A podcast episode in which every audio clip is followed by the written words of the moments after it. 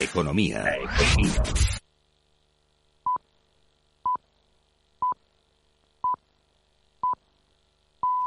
Son las 7, las 6 y nos escuchan desde Canarias.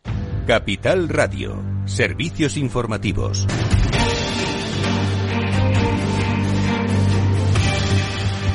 ¿Qué tal? Muy buenas tardes. Los países de la Unión Europea llegan de forma unánime a un acuerdo sobre las reglas fiscales que, tras cuatro años congeladas por la pandemia, vuelven a limitar la deuda y el déficit de los Estados miembros. Así lo ha resumido la vicepresidenta económica, Nadia Calviño. Un sistema de reglas centrado en un único indicador que es la senda de eh, crecimiento o de evolución del gasto.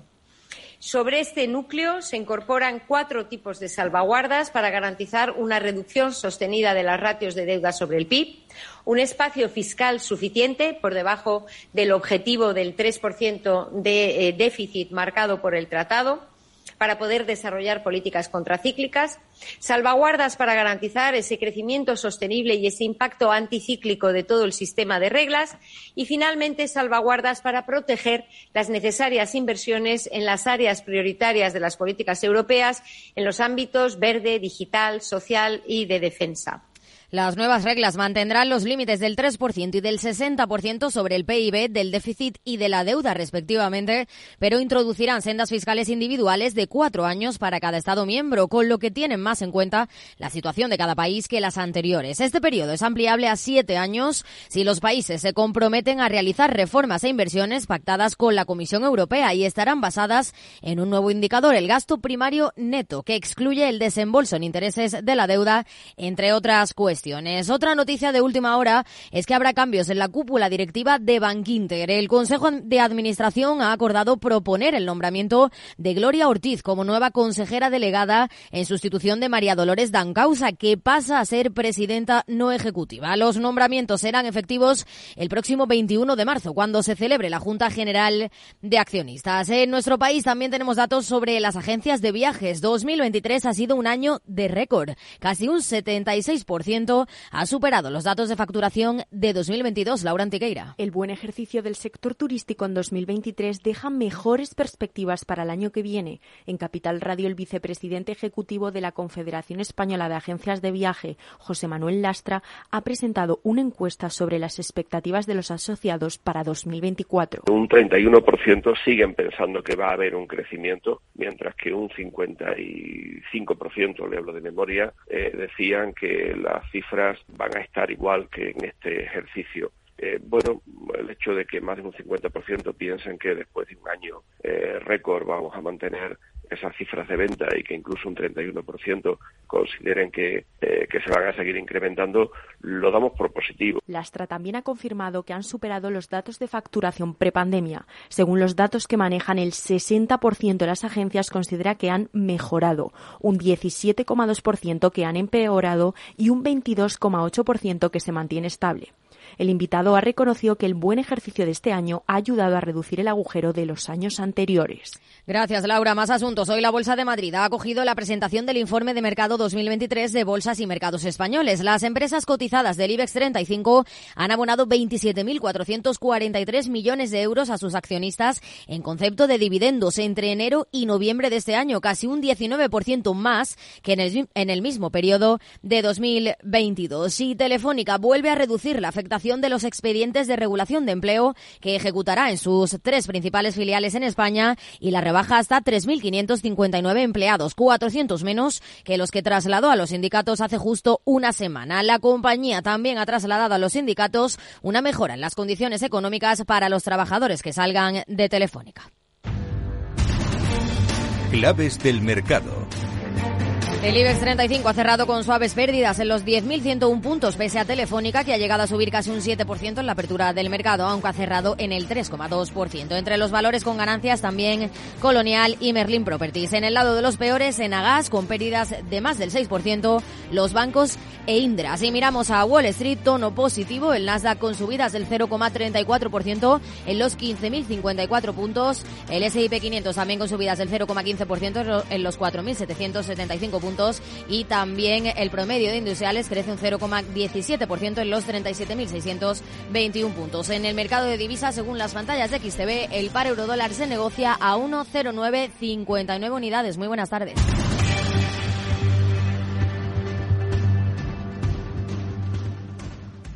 Capital Radio. Siente la economía.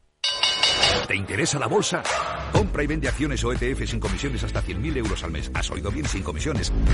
Más de 550.000 clientes ya confían en XTB. Abre tu cuenta totalmente online. Un broker, muchas posibilidades. XTB.com. A partir de 100.000 euros al mes, comisión del 0,2%, mínimo 10 euros. Invertir implica riesgos. Si quieres conocer mejor las empresas con las que trabajas, empieza por Informa. Compruébalo con tres informes gratis, el nuestro para que nos conozcas más y los dos que tú elijas para tu negocio. Solicítalos ya en Informa.es. Informa, líder en información empresarial.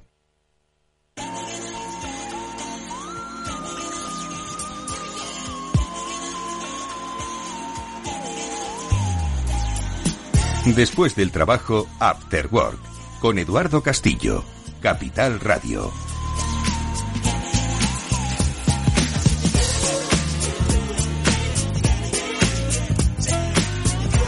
¿Qué tal? Buenas tardes amigos, bienvenidos a este After Work. Hoy los temas interesantísimos. En primer lugar vamos a hablar de los desafíos a los que se enfrentan los negocios familiares y tradicionales. Miles de ellos en la Comunidad de Madrid van a abocar a la jubilación. ¿Quién va a continuar ese negocio? Lo hablaremos enseguida con Sara Pedraz de Patio Campus. Luego también del nivel salarial. ¿Estamos contentos con lo que ganamos? Probablemente no. Bueno, pues nos lo va a corroborar Silvia Piqueras, que es especialista de Jais España. Y luego nuestro transformador. Estará con nosotros los especialistas de Salesforce, que hoy compañía Holcim. Será muy interesante saber cómo una compañía del sector de la construcción se ha transformado y evoluciona digitalmente. Esto es After Work. Bienvenidos.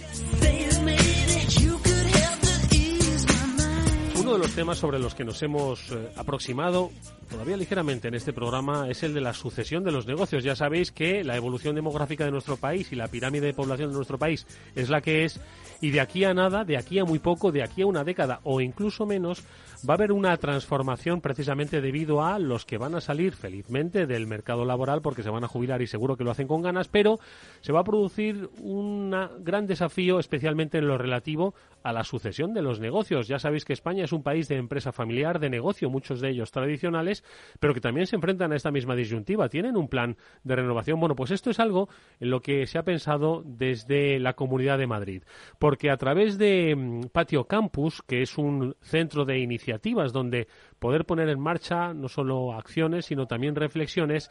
A través del programa Madrid Abierto, pues se pretende abordar este tema, el de la sucesión de los negocios familiares y tradicionales. Vamos a charlar unos minutos con Sara Pedraz, que es eh, Chief Strategy and Operations Officer de Patio Campus, para que nos ponga un poco sobre la pista sobre cómo eh, afrontar este gran desafío que, insisto, para muchos será pues una feliz jubilación, pero para una economía es un desafío en toda regla. Sara, ¿qué tal? Muy buenas tardes. Buenas tardes.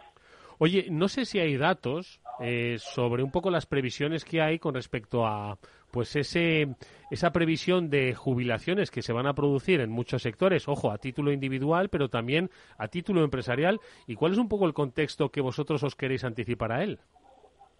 Pues el contexto en la Comunidad de Madrid es que hay detectadas aproximadamente 1.500 pymes que ya tienen eh, más de 50 años de antigüedad.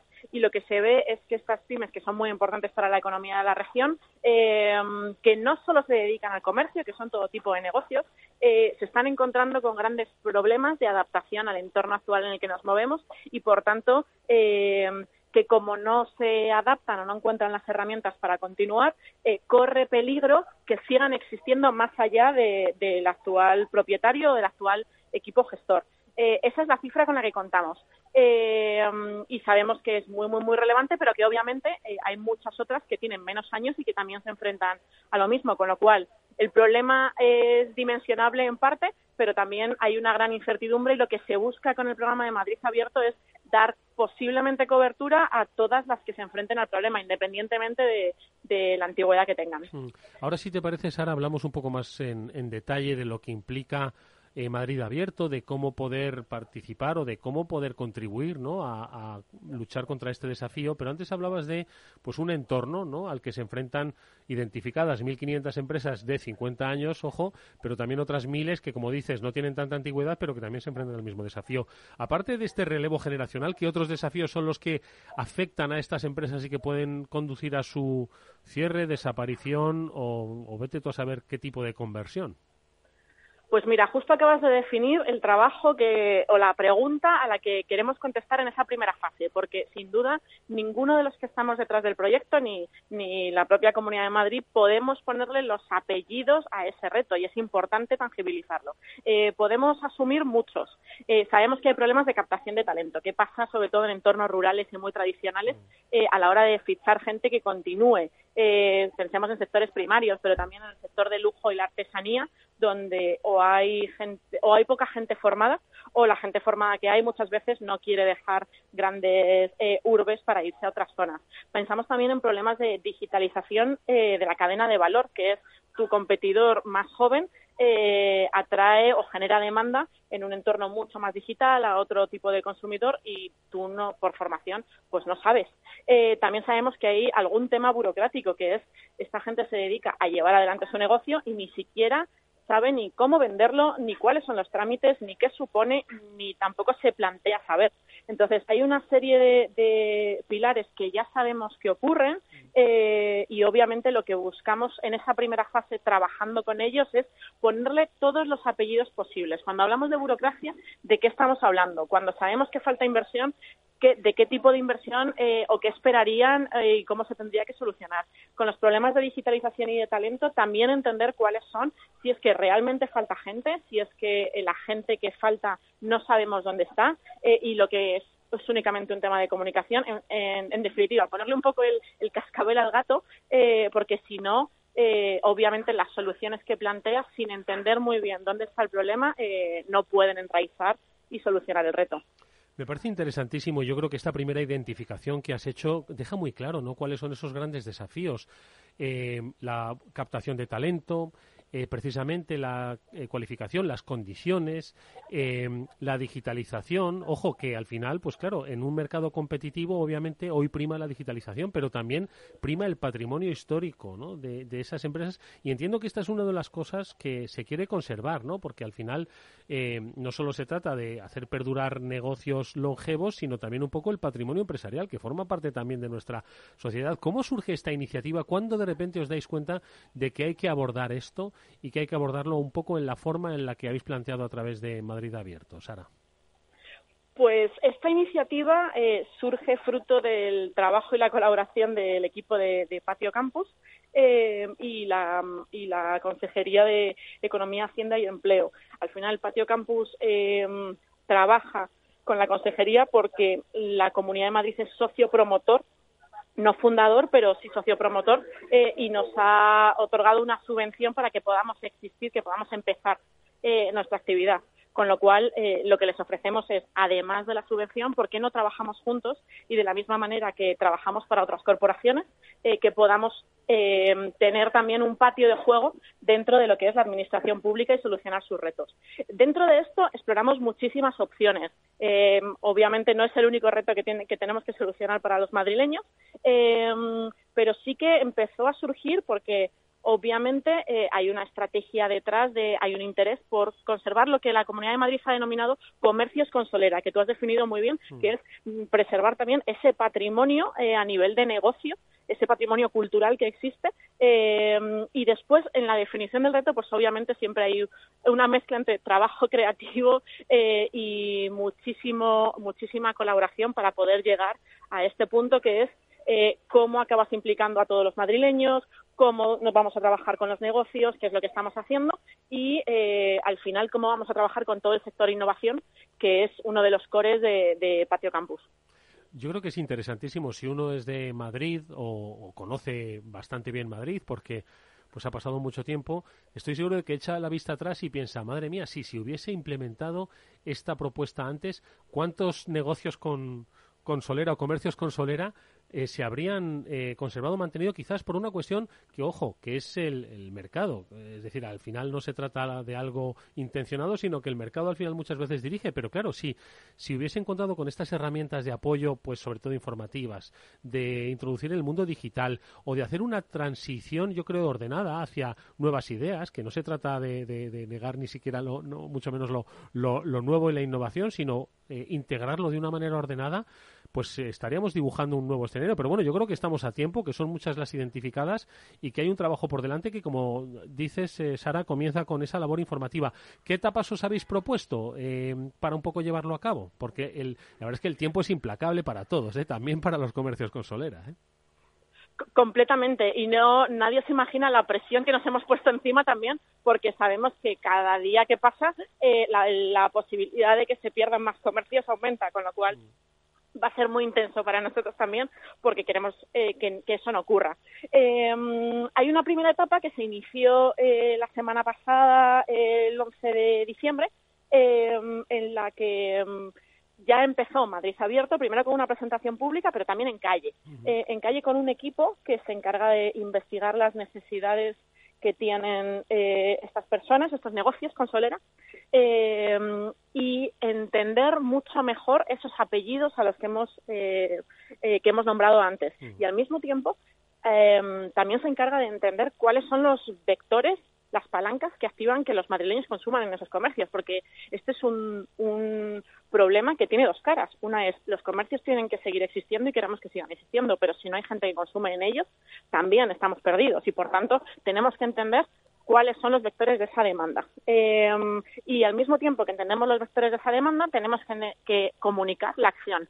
Es un proyecto que cuando se llama Madrid en abierto es porque busca también abrir la innovación y todo este tipo de programas a que los madrileños la entiendan. No queremos que sea un programa más de innovación en el que los de innovación utilizamos palabras muy complejas, sino hemos, eh, tenemos que ser entendidos a nivel de calle.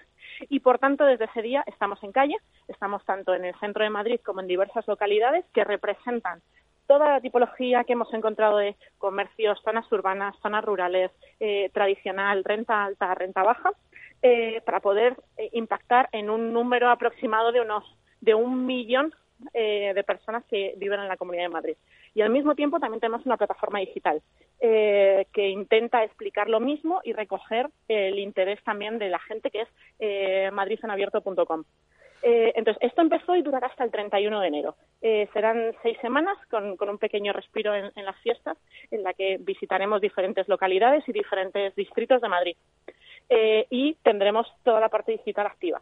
Eh, hasta el 31 de enero. El 31 de enero cerraremos y lo que nos dedicaremos durante varios días es analizar toda la información y eh, incluir en el proceso, porque no será un cambio únicamente de, agentes, sino que los incluiremos a todo el ecosistema de innovación. Lo que diremos es, vale, ya sabemos lo que necesita esta comunidad, ahora vamos a ponerles a trabajar juntos con la innovación y haremos una llamada abierta eh, para que esos retos que ya tienen apellido puedan ser solucionados con la creatividad, la inteligencia eh, y, la capacidad tecnológica que tiene el sector de la innovación. esa fase durará desde febrero hasta abril y el equipo de patio eh, también tiene un compromiso de que, obviamente, si hay que impactar en 1.500 pymes de más de 50 años y en muchas otras que están pasando por lo mismo, pues hay que poner a punto esos proyectos, porque tú puedes tener una idea o incluso la puedes estar empezando a implementar, pero esa idea tiene que llegar al mayor número de gente en el menor tiempo posible. Entonces, para lograr ese impacto y que se pierdan el menor número de empresas, lo que vamos a hacer es lo que se entiende en el sector como acelerar, dotar a esos equipos de una estructura externa de gente que está muy, muy, muy especializada en sus necesidades para que cubran sus necesidades lo antes posible, aprendan a solucionarlas y el proyecto, la, solución, la, eh, la, la necesidad se cubra lo más rápido posible. Lo más rápido posible para nosotros, ojalá sea junio, pero en junio aspiramos a que haya una presentación pública en el que eh, em, tanto esos comerciantes y esos negocios que hemos, que hemos detectado de inicio ya estén implementando las soluciones, como que inversores em, se vean capaces de invertir en esas soluciones que ya han sido puestas a punto y que obviamente pueden solucionar un problema eh, a nivel económico de, gran impacto, con lo cual podrían ser proveedores de esas pymes eh, esperemos que antes del verano. Oye, pues como bien has apuntado, Sara, se trata de un trabajo conjunto de todos los ciudadanos, porque al final los ciudadanos eh, de Madrid, los nacidos o no nacidos aquí necesariamente, todos disfrutamos de ese patrimonio empresarial y de esa solera con la que nos gusta mucho presumir y disfrutar. Por lo tanto, yo creo que el objetivo está muy fijado, es un trabajo muy intenso, muy contrarreloj, ojo, porque como bien eh, corroborábamos, el tiempo apremia y hay la posibilidad de que pues comience ese proceso informativo y de ubicación www.madridenabierto.com. Yo, fíjate, Sara, invito a todos los que nos están escuchando a que pregunten a sus comercios con solera que tienen cerca de su barrio y que conocen, que se atrevan a preguntar, oye, ¿cuánto te queda para jubilarte? ¿Qué vas a hacer en los próximos años? ¿Cómo has previsto la sucesión de tu negocio? Y si tienen dudas, pues igual dicen, pues el otro día escuché en la radio una iniciativa interesantísima que podrías eh, consultar o yo te ayudo. Así que ese llamamiento va para todos los que nos están ayudando, escuchando y quieren disfrutar de, de, esta, de esta iniciativa. Eh, por lo tanto, Sara, a ver, por último, coordenadas, repetimos, www.madridenabierto.com. ¿De alguna manera más? Eh, pues en las localidades de Miraflores, Torrejón, eh, Miraflores, Torrejón, San Martín de Valdeiglesias y en diferentes distritos de Madrid. Eh, vamos a estar en físico, eh, pero toda la información está en esa, en esa página web, así que mm. www.madridenabierto.com. Bueno, pues nada, es, una, es un reto ¿eh? que se nos pone a todos nosotros. De verdad, preguntad, no solo disfrutad de esos comercios con solera, preguntad porque de nosotros depende que nuestros hijos pues lo puedan ver tal y como se fundó, pero por supuesto adaptado a los nuevos tiempos, integrando toda esa innovación que debe aprovecharse precisamente para mantener el, patrimonio. Eh, contamos, eh, contad conmigo ¿eh? para, para esta difusión, por supuesto, Sara, que a mí me encanta y me encanta disfrutar, por supuesto, por supuesto. Bueno, pues estaremos muy pendientes. Gracias a Sara Pedraz, que es Chief Strategic Conference Officer de Patio Campus, por habernos eh, puesto en la pista de este, de este trabajo que va a ser, por supuesto, interesantísimo, muy enriquecedor, pero que responde a una necesidad y es que mantengamos pues eh, la historia no lograda en, en, empresas que pueden ser comercios de nuestro barrio, pero que son únicos en su especie y que no queremos que desaparezcan de nuestras calles. Sara, mucha suerte. Ya me contarás cómo van esos procesos. Hasta muy pronto. Por supuesto, por supuesto. Gracias, hasta otra.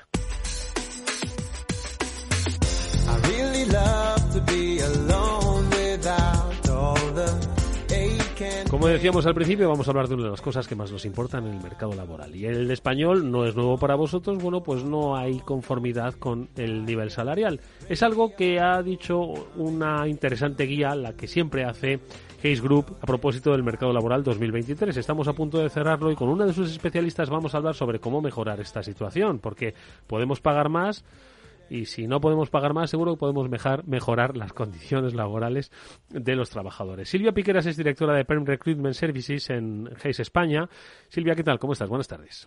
Hola Eduardo, buenas tardes. Muy bien, gracias. Oye, la verdad es que no es una novedad, pero siempre viene bien refrescarlo de nuevo. No estamos muy contentos con los salarios en España. Es cierto que el otro día además salió la encuesta del percentil de, salarios en España y sigue estando pues bastante bajo y además lo de la inflación pues ha hecho bastante mella. Pero ¿qué es lo que os ha dicho vuestro vuestra guía del mercado laboral? ¿Qué, qué reflejos da? Correcto, así es. Pues mira, nos eh, decía la guía del mercado laboral, como bien decías, de 2023, que más de la mitad de los empleados encuestados pues no estaban contentos con su salario, concretamente el 55%. O sea, nada menos que la mitad de los trabajadores. Eh, claro, eh, de alguna forma, bueno, pues esto yo creo que tiene que ser clave a la hora de las compañías, pues entiendo para hacer sus procesos de selección, porque uno de los grandes debates, ¿no? Es el relativo a eh, la, selección, búsqueda del, del, talento. ¿Qué otros aspectos os han llamado la atención, Silvia, con respecto a la guía del mercado de 2023? Totalmente, es que es un factor clave. Al final eh, lo vemos cada año con más frecuencia. Obviamente las condiciones salariales siguen siendo un factor fundamental a la hora de valorar un cambio, pero es que cada vez, y te diría casi a partir de la pandemia, cada vez hay otros beneficios que también están altamente valorados por, por, los profesionales que nosotros encuestamos y que nosotros al final estamos eh, colocando en las empresas, eh, tales como, pues no sé, disponer de flexibilidad ¿no? en el trabajo, eh, tanto en el horario como, como en la ubicación, es decir, poder teletrabajar, hace que, que al final podamos conciliar mejor nuestra vida personal y nuestra vida laboral y esto cada vez está, está más valorado. Pero es que además no solo eso, eh, aquellas eh, acciones que están destinadas a dar soporte a la salud física, a la salud mental de los empleados, eh, pues seguro médico o, cobertura mm, también salud mental, como te decía, psicólogos, etcétera, eh, se han convertido, en factores clave para la motivación de los empleados, pero no solo eh, de los empleados que quieren cambiar, es decir, eh, nuestros, nuestros clientes que tienen que ofertar para ser competitivos en el mercado laboral, sino de aquellos clientes que quieren conservar sus empleados, no solo para la atracción de talento, como te decía, mm. sino para, para mantener el talento dentro de la compañía. ¿Qué es lo que le decís a las empresas, eh, Silvia, a las que pues eh, ayudáis, acompañáis desde la actividad especializada del grupo? Pues para retener el talento, porque oye, al final este es uno de los, al final estamos hablando de que hay una serie de factores que identifican pues esa permanencia en la empresa, los salariales, la flexibilidad, un poco el desarrollo de carrera, pero bueno, integrarlo todo no es fácil, ¿no? Entonces, un poco qué es lo que le dice a las empresas para que de alguna forma pues entiendan que es necesario pues oye, orientar o reorientarse de otras formas para retener ese talento, ¿no? Y, y también otra cosa, sobre todo para encontrarlo, ¿no? Que es otro de los grandes de los grandes desafíos que tienen las compañías. Eh, ¿Cómo está la retención y cómo está la búsqueda? Totalmente. Pues mira, para encontrarlo, ahí les ayudamos nosotros. Para la captación de talento nos tienen nosotros como su partner. Para la retención de talento ya es cosa más suya, pero sí que les, les orientamos y les ayudamos con, con esto, porque efectivamente nosotros tenemos esta visión del mercado, tanto por compañía como por, por empleado. Entonces, como te decía, cada vez es más importante estas, esta serie de factores que te ayudan a conciliar tu vida laboral con tu vida con tu vida personal especialmente en aquellas generaciones pues más jóvenes. Eh, pero es que te diría más cobran a veces más importancia incluso que el salario que el salario económico. Pues factores no sé a veces eh, el simple hecho de que eh, haya una oferta que esté más cerca de su domicilio o que puedan trabajar en remoto 100%, especialmente en aquellas, eh, pues en aquellas vacantes tecnológicas, pues puede hacer que se decanten por una oferta o por otra, o puede hacer pues que, que, cambie de, compañía y que, que pierdas talento. Oye Silvia, además de ayudar a empresas, también ayudáis a profesionales pues a desarrollar precisamente su, su carrera su carrera laboral. Eh, empezamos hablando del salario. Eh, es cierto que, claro, a nadie a nadie le apetece mucho llamar a la puerta para que le suban el sueldo, ¿no? Y sobre todo que hay entornos pues complicados, complejos, el IPC nos ha afectado a todos, la propia situación de la empresa, la presencia de la inteligencia artificial, yo que sé, hay muchísimas cosas, ¿no? No obstante, vosotros no dejáis de recomendar, pues oye, cómo eh, acercarse a una subida salarial y cómo enfocarla. ¿Tienes alguna recomendación para nosotros? Sí, sí, sí, efectivamente. Ayudamos a, empresas y ayudamos también a candidatos. De hecho, eh, es, a lo que nos dedicamos, ¿no? Te diría, el año pasado hemos eh, hemos eh, hemos encontrado pues cerca de 4.000 puestos nuevos de trabajo para, para estas personas, ¿no? Hemos cambiado cerca de 4.000 vidas. pues sí, como dices, es uno de los momentos que, que puede parecer un poco complejo, ¿no? El, el pedir un aumento de salario, pero te diría que como para muchas cosas en la vida, es cuestión de, planificarlo bien y de prepararlo bien. Lo primero que recomendamos es, eh, situarse, es decir, es importantísimo saber si el salario que tú tienes actualmente está en mercado o no. Y para ello te invito, Eduardo, y a todos tus oyentes a que, a que entréis a nuestra página web face.es y os podáis descargar libremente la guía para tener la guía salarial, para tener pues ese barómetro de los salarios que puedan ayudaros a, a decidir si vuestro salario está en mercado en tanto en cuanto pues a vuestros años de experiencia, en vuestro, en tanto en cuanto a vuestro sector o, a vuestra provincia. Eh, una vez sabemos que es adecuado pedir este aumento salarial, lo segundo más importante es entender que se trata de una negociación y como toda negociación pues lleva una estrategia detrás. Tienes que tener claros cuáles son los argumentos, es decir, por qué mereces ese aumento salarial y expresarte con seguridad. Si tú sabes que mereces ese, ese aumento salarial y tienes los argumentos y tienes los datos contrastables, pues eh, tienes que decirlo claro. Eh, debes evitar ser ambiguo, como te decía, o con falta de seguridad. Mm. Y por último, eh, yo creo que es uno de los puntos que te diría más importantes, es que tienes que elegir el momento apropiado. El momento apropiado para ti y para la persona que tienes que pedirle ese aumento salarial, tanto en tiempo como en forma. Al final, si no eliges ese momento adecuado en tiempo, eh, te vas a quedar a mitad si no dispone la otra persona del tiempo necesario para tratar este tema. Y si no le da, eh, si, no pones la actitud adecuada, pues eh, a lo mejor no le va a dar la importancia que tiene y que para ti merece, porque obviamente es un tema súper relevante, como decías. Mm. Oye, Silvia, pues no nos queda nada más que recordarle a los que nos están escuchando dónde poder consultar esa guía, dónde consultar su rango salarial y determinar si debe llamar a la puerta. Hombre, el día 20, ¿cuánto estamos hoy? A 20, 21, en fin, a finales de diciembre quizás es un poco complicado, pero oye, quizás como propósito de año nuevo, ojo, si no estás en mercado, eh, es una buena oportunidad. Venga, ¿dónde consultamos esa, ese rango salarial? Por supuesto que sí. Pues como te decía, totalmente eh, os invito a entrar en nuestra página web eh, y ahí está a libre disposición la guía salarial para consultar cuáles son los salarios, que desde luego estés en búsqueda de empleo activo o no, eh, resulta siempre súper interesante. Hombre, para ver un poquito lo que podrías llegar, lo que puedes reclamar o lo contento que deberías estar. Bueno, pues lo vamos a hacer con la recomendación de Silvia Piqueras, que es directora de Perm Recruitment Services en Jais España a la que le agradecemos mucho que nos haya dado estas pistas. Gracias, Silvia. Hasta muy pronto. Gracias a ti, Eduardo. Un saludo. Si inviertes en bolsa, esto te interesa. XTB tiene la mejor tarifa del mercado para comprar y vender acciones y ETFs. No pagues comisiones hasta 100.000 euros al mes. Si inviertes en bolsa o quieres empezar, más sencillo e imposible, entras en xtb.com a ver una cuenta online y en menos de 5 minutos compra y vende acciones sin comisiones. Además, te atenderemos 24 horas al día. ¿A qué estás esperando? Ya son más de 500.000 clientes los que confían en xtb.com. Un broker con muchas posibilidades. xtb.com. A partir de 100.000 euros al mes, la comisión es del 0,2%, mínimo 10 euros. Invertir implica riesgos.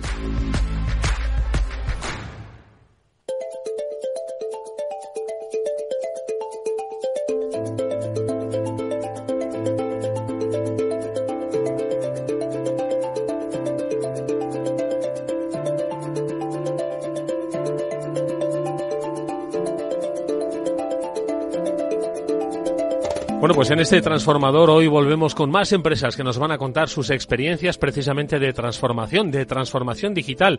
Empresas de todo tipo, tamaño, condición y sector. Y la de hoy es un sector apasionante porque es un sector físico, pero que ha tenido un viaje digital cuyos protagonistas, ahora les presentaremos, nos van a contar la importancia que tiene digitalizar para mejorar, para explorar, para eh, capacitar a sus propios eh, trabajadores. Lo vamos a hacer con la compañía Holcim. Enseguida saludamos a nuestros protagonistas del transformador, pero antes a nuestro especialista de Salesforce que nos acompaña cada semana en este camino de conocimiento y de compartir experiencia transformadora. Él, nuevamente, es un placer saludarle, Javier Benavente, vicepresidente de Salesforce. Javier, ¿qué tal? Muy buenas tardes. ¿Cómo estás? Buenas tardes, Eduardo. Un placer. Oye, las, empresas que me traes, me, todas me encantan, pero la de hoy especialmente porque es una empresa con muchos años de, de historia a sus espaldas, en un sector muy específico, muy concreto, que es, vamos a, decir, a, ligarlo al de la construcción. Bueno, estamos hablando de Holcim, estamos hablando de cementera y muchas otras cosas más, ¿no? Pero que de repente eh, ven lo digital, pues no solo la necesidad, sino la oportunidad. Y además es que hoy tenemos una historia que vas a ver, es la sala de máquinas de la transformación digital. Estamos tocando realmente cosas muy tangibles y producto físico y bueno, la historia es espectacular. Bueno, pues la historia nos la van a contar nuestros invitados. Ernesto López, que es Commercial Applications Manager para la región de MEA, de Holcim. Ernesto, Buenas tardes, bienvenido. Hola, ¿qué tal? Buenas tardes. Y también está con nosotros Javier Gallego, que es CRM Product Owner eh, para la región de MEA igualmente de Holcim. Javier, ¿qué tal? Muy buenas tardes, ¿cómo estás? Hola, muy buenas. Oye, yo creo que lo primero de todo es quizás conocer Holcim. Ahora vamos a hablar que tiene una compañía de más de 100 años. No os pido que me concentréis 100 años, que si no, no nos daría para el programa, pero sí que entendamos el papel de Holcim hoy para entender ese camino de transformación digital. ¿Quién me cuenta la historia? A ver, si quieres, yo, yo te cuento un poco. Holcim es una compañía, sí, como tú dices, eh, tradicionalmente cementera, pero últimamente se está enfocando en, en ser más sostenible. Entonces, eh, se está viendo qué tipo de productos se tienen que hacer, además de los típicos o más tradicionales, cemento, árido, hormigón, haz otro tipo de productos para aislamientos, para ah, muchos tipos de productos que se necesitas dentro de unas construcciones. Y todo para ser más sostenible, el, no tan solo la empresa, sino sostenible en la sociedad. Entonces se está enfocando mucho eso. Ese, ese, es el camino que está dando un vuelco muy fuerte, un vuelco muy fuerte para, para, para transformar la empresa ser cada vez más sostenible, obviamente.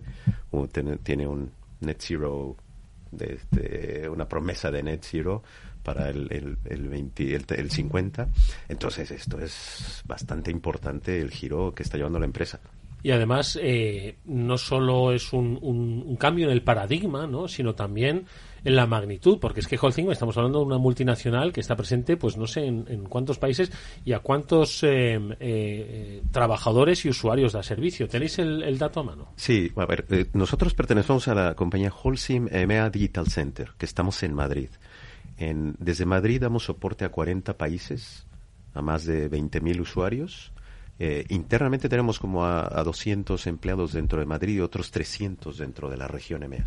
En es Europa, Medio Oriente y África. La variedad es grande, las diferencias culturales son enormes, las velocidades económicas son diferentes, entonces los retos son tutti frutti. Muy entretenido. Completamente variado. Oye, habéis mencionado el, el, core, que es Holcim Digital Center para la región de EMEA. ¿Qué es exactamente? Eh, es, un centro de servicios que damos soporte a todas las funciones de una empresa, de, para funciones informáticas. Todo lo que tenemos, todo el soporte informático, tanto para el que compra, para el que vende, para el que produce, para el que gestiona recursos humanos, para el que planifica, para el que hace reporting de cómo va la empresa. Todo eso lo damos soporte desde Madrid. Es un corazón digital, Javier, esto. Efectivamente. De aquí sale la sangre que late como bits. Javier, oye, y en esta, este viaje que, que continúa, no se ha terminado ni mucho menos, eh, ¿cuál dirías que es un poquito el concepto que debemos entender de ese ese transitar y esa transformación digital. Eh, como decía Ernesto, no solo ya estamos hablando de materiales, sino estamos hablando de soluciones, ¿no? Entonces, cuéntanos un poquito el, ese, ese viaje digital, por dónde empieza, dónde está ahora mismo. Pues, eh, pues así es. Eh, el viaje al final acompaña a la empresa en su transformación, ¿no? Entonces, lo, lo que tratamos de, de hacer primero es dar esa solución, esa plataforma para que la compañía se transforme, para que la compañía eh, pueda, eh, bueno, pues pueda ejecutar sus procesos, eh, vamos a decir, profesionalizar su, su fuerza comercial, la fuerza de ventas, marketing, pero, pero luego la misma empresa y cómo evoluciona nos pone nuevos retos, ¿no? y tenemos que ir un paso más allá, un paso más allá eh, bueno, pues porque ya nuestros comerciales no son los comerciales tradicionales que habían antes. Tienen que presentar soluciones, tienen que hacer procesos donde tienen que aparecer antes incluso en las en las obras en la construcción en, cuando se diseñan cuando se idean los proyectos no entonces eh, tiene que estar antes tenemos que ser capaces de, de presentar nuestras soluciones completas, no solo productos al final de la cadena de valor, sino eh, eh, eh, durante todo el, proceso. y bueno, yo creo que ahí es donde nosotros podemos, tenemos que aportar esas soluciones que faciliten a, los comerciales, a la empresa, estar ahí ¿no? y, y, poder, bueno, pues enfrentar esos retos. Yo creo que lo que nos ha comentado Javier es el gran reto de todas las compañías. Es decir, antes bueno, las compañías lo que hacen es vender cosas, ¿no? ofrecer productos, servicios, pero ahora el concepto cambia ¿no? en la relación con el cliente, porque ya no estás vendiendo, como dices, solo cosas, sino que estás aportando y ofreciendo soluciones. Y eso exige un cambio, no sé cómo llamarlo, si de mentalidad o de mentalidad digital, ¿no? o que lo digital es el que nos va a ayudar hacia ese cambio. ¿no? Aquí hay un cambio de estrategia, claro, de hacer un una estrategia push de empujar producto hacia un mercado a adelantarse y también eh, conseguir hacer una estrategia pull y estar siendo eh, bueno líderes de pensamiento o agentes de cambio y de transformación dentro del mercado no ya digital sino de toda la transformación del mercado. Y ahí Holcim lo está haciendo muy bien posicionándose como líder de pensamiento y eh, haciendo que los actores de él lo es como un lobby y el lobby hacia el sector público lo entendemos perfectamente cuando queremos que nuestros eh, mm. políticos cambien las normas y hagan nuevas reglas. Esto es un lobby hacia el sector eh, privado para que se adopten soluciones más sostenibles y mejores soluciones en la construcción. Y además que, que esto yo creo que refuerza un, un concepto que por lo menos yo he conocido en este transformador que es el business to business to consumer, ¿no? Porque antes una empresa como Holcim estaba pues hablando de B2C, o sea, B2B exclusivamente, ¿no? Pero se quiere dar gracias a pues un poco lo que apuntaba Javier, ¿no? Es decir, cómo ayudamos a transformar pues la sociedad en la que nos encontramos, los negocios en los que nos encontramos a través de nuestros clientes de business, ¿no? Que luego son ellos los que luego tienen que atender a sus clientes particulares, ¿no? Entonces, ¿cómo trabajáis esa transición o ese cambio de concepto del B2B al B2B2C? Eh, bueno, pues eh, a ver, básicamente eh, es algo que evoluciona de manera natural.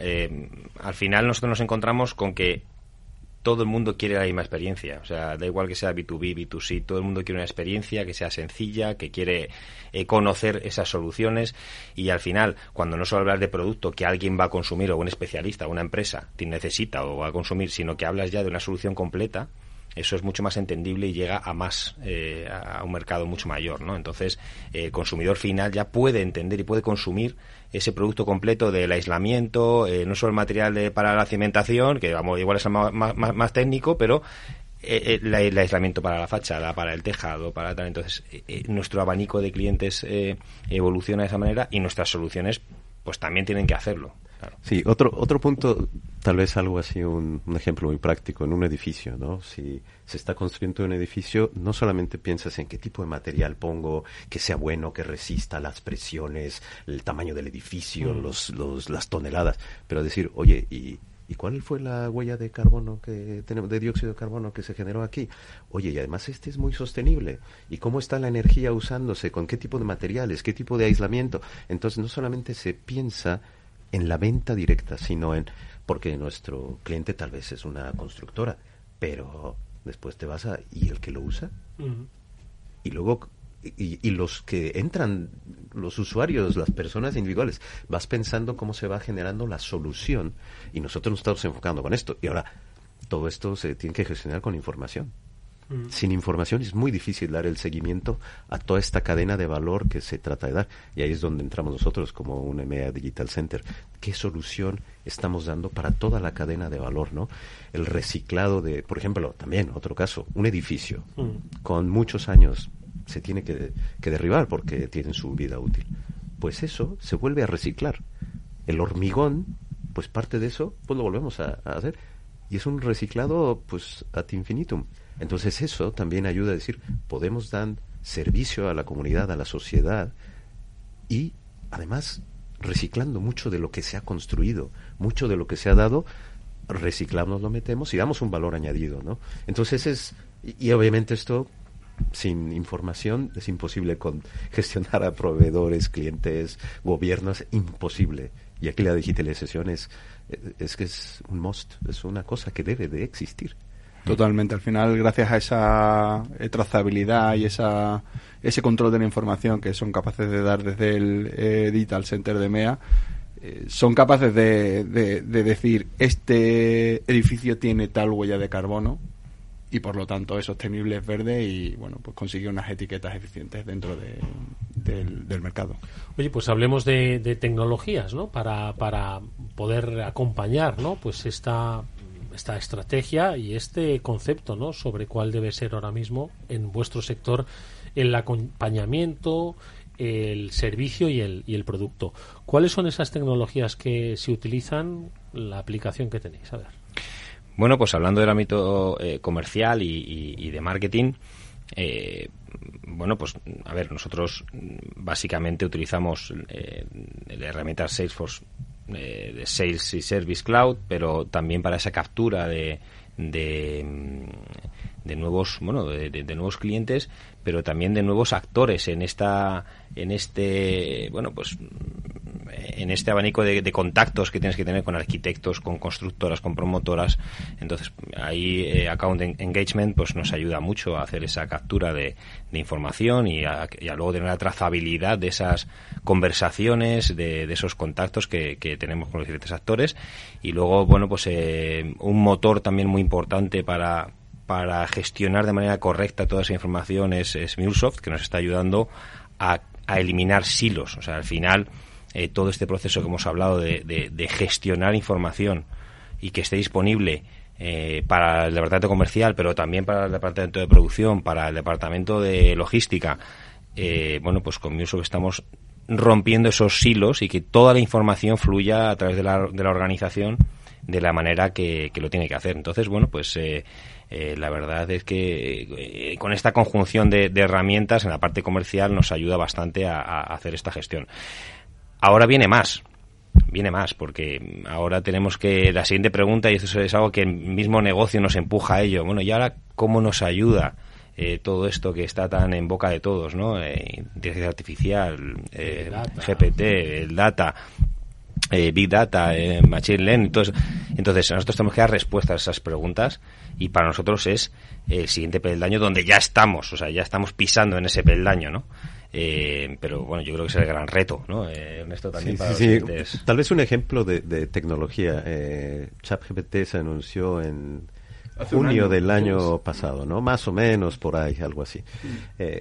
pues seis meses después ya lo estábamos utilizando, no, no el chat, sino una ayuda que te un, experto técnico programa una línea y el, motor de inteligencia artificial te recomienda las otras cuatro líneas siguientes. Al principio no está muy bien, pero lo va corrigiendo y el sistema va aprendiendo.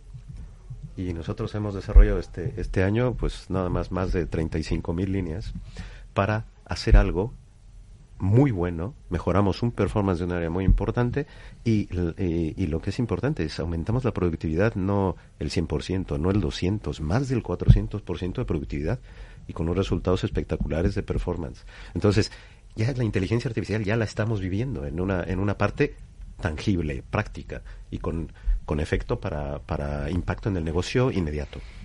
Eh, o sea, es increíble y también es muy necesario. Eh, tenéis que pensar que son 40 países con culturas totalmente diferentes. Eh, tenemos que servir mercados como Francia o Reino Unido con el nivel de penetración, el nivel de profesionalidad y de bueno y de, los procesos que hay en esos países y tenemos que servir países emergentes en África, en Medio Oriente, donde los procesos son totalmente diferentes. Ahí la tecnología te tiene que ayudar para adaptarse a la idiosincrasia del mercado. Necesitamos herramientas ágiles y necesitamos que la inteligencia artificial también nos ayude a conocer esos mercados.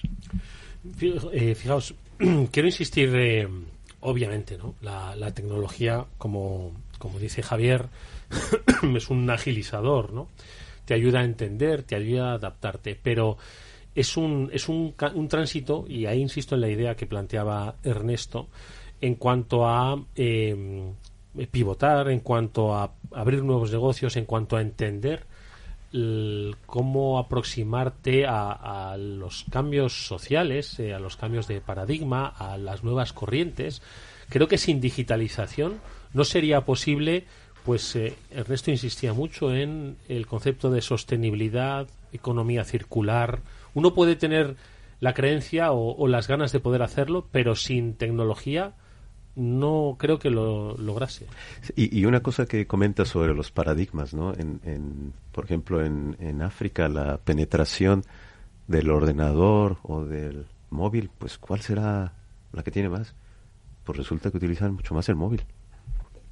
Entonces, el tipo de adaptación a, la, a, las culturas, a la sociedad, todo esto nos ayuda a adaptarnos y qué tecnología es la que conviene ahí más comparado con Europa, con otros países Alemania, etcétera. Entonces esto es, la verdad es un reto súper interesante porque no solamente estamos hablando de la transformación tecnología, sino gente, hmm. la cultura, el liderazgo para ver cómo, cómo movemos, cómo entendemos, cómo tenemos esa empatía para, para poder llegar a dar un valor no solamente al negocio, sino a la sociedad, pero el facilitador es la tecnología. Mm. Total.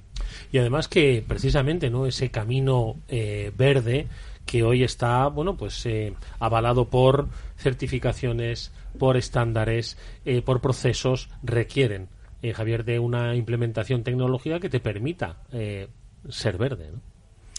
Eh, sí, sí, sí. O sea, como comentaba Ernesto, al final, eh, detrás de todo esto hay dato, ¿no? Y, el dato hay que gestionarlo, necesitas soluciones, necesitas eh, procesos. y bueno, nosotros al final lo que hacemos en el Digital Center es dotar a la, compañía de esos procesos, ¿no? hablamos de un caso, hablando de, de, verdad, ¿no? Hablamos de un caso muy, muy, muy particular ayer, donde nos estamos enfocando, ¿no? Que es esa prescripción de productos verdes, ¿no? Para la construcción. ahora estoy convencido también que los eh, eh, estudios de arquitectura, las constructoras cada vez más necesitan eh, promover ese tipo de construcciones y, nosotros tenemos que estar ahí, ¿no? Y tenemos que estar ahí, pero claro, ¿qué pasa? Que esa prescripción o cuando alguien está ideando un edificio, por ejemplo, a lo mejor quedan dos años para que se haga ese edificio, o si es una, obra mayor, a lo mejor quedan tres años. ¿Cómo, cómo eres capaz de seguir eso? ¿Cómo una, una organización es capaz de seguir esa, esa oportunidad de, negocio que es para Holcim eh, durante tres años. Es muy complejo, ¿no? Eh, si realmente no te apoyas de, herramientas que te doten de esa trazabilidad, de, esa información. Eh, entonces, este caso de la prescripción es otro de los casos que, bueno, pues en, los que el, negocio se apoya totalmente en la tecnología, en la digitalización de procesos mm, para, para poder mm, simplemente existir. O sea, si no, este proceso sería totalmente inconexo y, no, no, no, nos podría aportar valor. ¿no? Y, también, o sea, tener los datos y la información eh, a la hora de tomar decisiones es clave porque la inercia natural de una empresa es caer en lo que siempre has hecho, en el 80% de tu ingreso, ¿no? Que en este caso, pues podríamos ser el, el cemento en hormigón, ¿no? Y además, una compañía de 100 años, y digo, eh, nos ha funcionado, ¿no? Durante 100 años, ¿no? Entonces, sí, eso es... Efectivamente, entonces, nuevos mercados y nuevos productos con diferente estructura de costes y diferentes márgenes, eh, necesitas tener toda la información porque a lo mejor un producto en penetración es pequeño al principio, pero es alto en margen, ¿no? Y entonces jugar con esta información es importante para tomar decisiones y, bueno, pues eh, aumentar tu portfolio de, productos. y otro, tal vez otro punto importante, no es tan solo el, el, producto, sino la solución completa y si enfocas en que un cliente no solamente compra un producto, sino compra el servicio, compra la, la, imagen que tienes, compra un valor añadido que das. Y eso es lo que tenemos que hacer. Es, es, no solamente es algo físico que tocas, ¿no? El ser humano tiende a reaccionar mucho a, a, emociones, a cómo se ha tratado, a cómo lo conocen, o que si me entiende como cliente. Y todo esto, pues, está basado en información. Y además hay un aspecto que subyace en la conversación que estamos manteniendo, ¿no? que es básicamente el, cambio de mentalidad de la organización, que al final la organización la forman personas, ¿no? Y es posiblemente, yo creo que uno de los grandes retos, lo hemos comentado, ¿verdad, Javier? En numerosas ocasiones, ¿no? La capacitación, la habilitación y ese cambio de mentalidad. ¿Cuál es un poquito vuestra reflexión a propósito de cómo hacemos que las personas que forman parte de nuestra organización entiendan estos cambios, los compartan y participen de ello? Hombre, Javi te, Javi te puede, Javier te puede decir eh, muchos ejemplos, en esto también. Te puedo decir que, han viajado desde que yo los conozco a bastantes países a llevar, a, llevar esto. Eh, es así, o sea, al final. Hay muchos kilómetros, ¿eh? Sí, eh, a ver, es que hay que estar allí, o sea, al final. a ver, es, y es verdad que el paradigma también ha cambiado bastante, ¿no? ahora trabajamos mucho en remoto y hay muchos viajes que bueno, pues que o muchas eh, situaciones que puedes solventar con una llamada, pero eh, pero hay que estar, o sea, hay que estar con el negocio, hay que entenderle, em, hay que contactar con ellos y es que hay que formar parte de ellos, es decir, no somos una eh, un acompañante que está ahí con el negocio en esta transformación, es que mm, ellos tienen que sentirse parte y corazón de esta transformación, si no es imposible. O sea, si solo te solo ven al digital center como un acompañante ahí al lado. No, yo me estoy transformando y a ver este cómo me puede ayudar. No, no, no, no. Eh, ellos tienen que ser motor de esa transformación, tienen que creer en esa transformación y tienen que creer en que en que esas soluciones, esos procesos, esa simplificación, ese eh, surge de, ellos. O sea, ellos son la fuente de esa, de esa, de esa impresión y tienes que co-crear con ellos. Entonces nosotros eh, tenemos que estar ahí eh, tenemos que estar con ellos, tenemos que co-crear, es decir, nosotros no creamos nada por arte de magia, sino que lo hacemos con ellos y eso es eh, indispensable. Y, además de esta co-creación es a diferentes niveles. Con el usuario final, con el que está realmente tocando las soluciones digitales, con el que gestiona, con el que dirige, con los CEOs, con los que aprueban. O sea, tenemos que tocar varios niveles porque las organizaciones son así, ¿no? Para que se mueva algo tienes que unir a todos para que todos bailemos al mismo ritmo. Y si no hay esa comunicación humana, ya bien sea físicamente, con mucho viaje, o por videocall, eh, la tecnología no, no sirve para nada. Hmm. Fíjate, han dicho, Javier, el concepto, han hablado del concepto de co-creación. ¿no? Muchas veces quizás se piensa que la tecnología, que sí es transformadora, sin lugar a dudas, es habilitadora y, nos ofrece muchas oportunidades de transformación a las empresas, a veces quizás muchos la ven como que se impone, ¿no? esto es, este es el camino, ¿no? Pero yo creo que es muy, muy importante también entender el, mira, esta es la tecnología, vamos a ver cómo construimos el camino que nos va a resultar mucho más útil y, provechoso a los dos. Es un concepto muy interesante. Súper interesante. Eh, muchas veces, mira, eh, hace unos años decíamos que la transformación digital era como ir al dentista. Eh, solo vas cuando te duele la muela. y encima te dolía. ahora, ahora la inteligencia artificial también, GBT, ha cambiado mucho porque eh, está en el día a día de las personas y se demanda por parte del usuario. Es una gran ventaja. Pero es verdad que tenemos que seguir trabajando eh, en cambiar mentalidades, en conseguir que vean el beneficio de negocio que hay detrás de la transformación. Y es para eso, es para ayudarles, para hacer la vida más fácil y, bueno, en eso seguiremos. Oye, pues yo quiero terminar con, con una, un consejo que quiero que le ofrezcáis a quien nos está escuchando de como decíamos al principio, eh, cualquier empresa de cualquier tamaño, tipo, condición o sector. Y es, lo decía Javier, hemos hablado de ello, de la inteligencia artificial. Es el gran tema de nuestro tiempo, es un, va a ser un, gran disruptor, un gran facilitador, pero hay muchas empresas que todavía no acaban de saber primero cómo utilizarla, segundo cómo ponerse frente a la, eh, a la inteligencia artificial. Vosotros, nos ha comentado Ernesto que os llamó la atención y desde muy temprano, eh, una etapa muy temprana, quisisteis ver cómo puede funcionar. ¿Cuál es un poco el consejo que le dais a las empresas para que se enfrenten a lo que va a ser eso, inteligencia artificial? ¿Cuál es la mentalidad que deben tener? ¿Cuál es el, el grado de atrevimiento que deben tener? ¿Qué pues, le diríais? A No sé, a ver, en base a la experiencia, como en cualquier innovación, empieza con algo pequeño, gestionable, un piloto, y si no funciona, pues cambia. No inviertas un año, invierte poco tiempo, pocos recursos. Si funciona, pues venga, mejóralo. Y si funciona, pues venga, mejóralo. Y nosotros, por ejemplo, que tenemos 40 países, pues funciona con un país, oye, pues podemos extender a otro. Bueno, podemos extender a otro. Es la forma más fácil en, en la que la sociedad o, o las empresas aceptan trabajar de forma diferente, por poco a poco.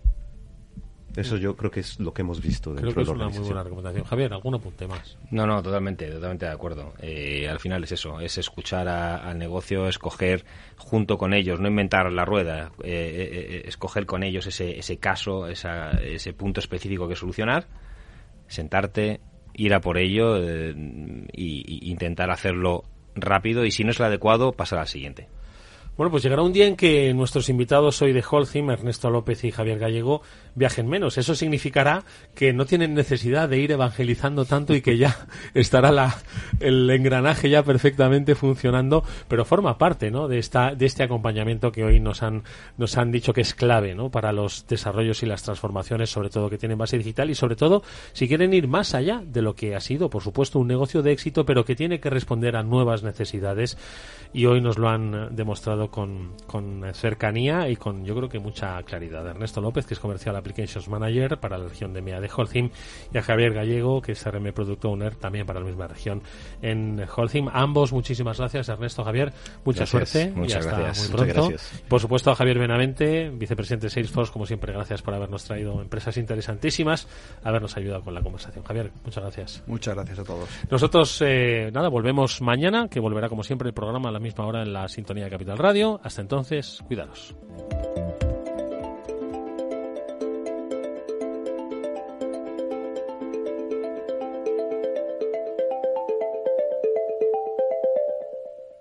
¿Qué es ir más allá?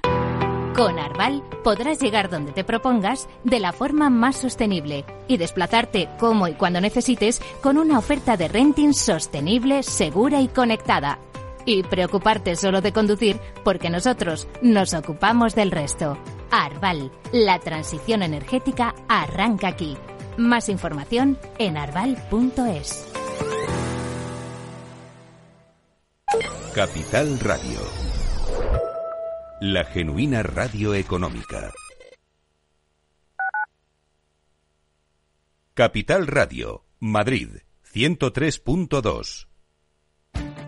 Esto te estás perdiendo si no escuchas a Rocío Arbiza en Mercado Abierto.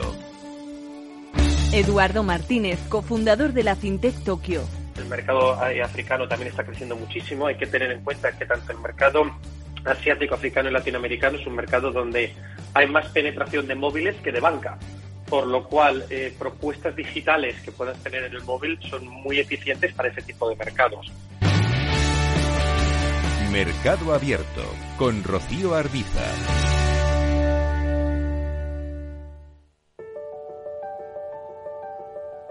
Capital Radio lanza el nuevo formato de Cripto Capital, todos los lunes a las 3 de la tarde con el maestro de trading algorítmico Carlos Puch Sajibela. Lo que nadie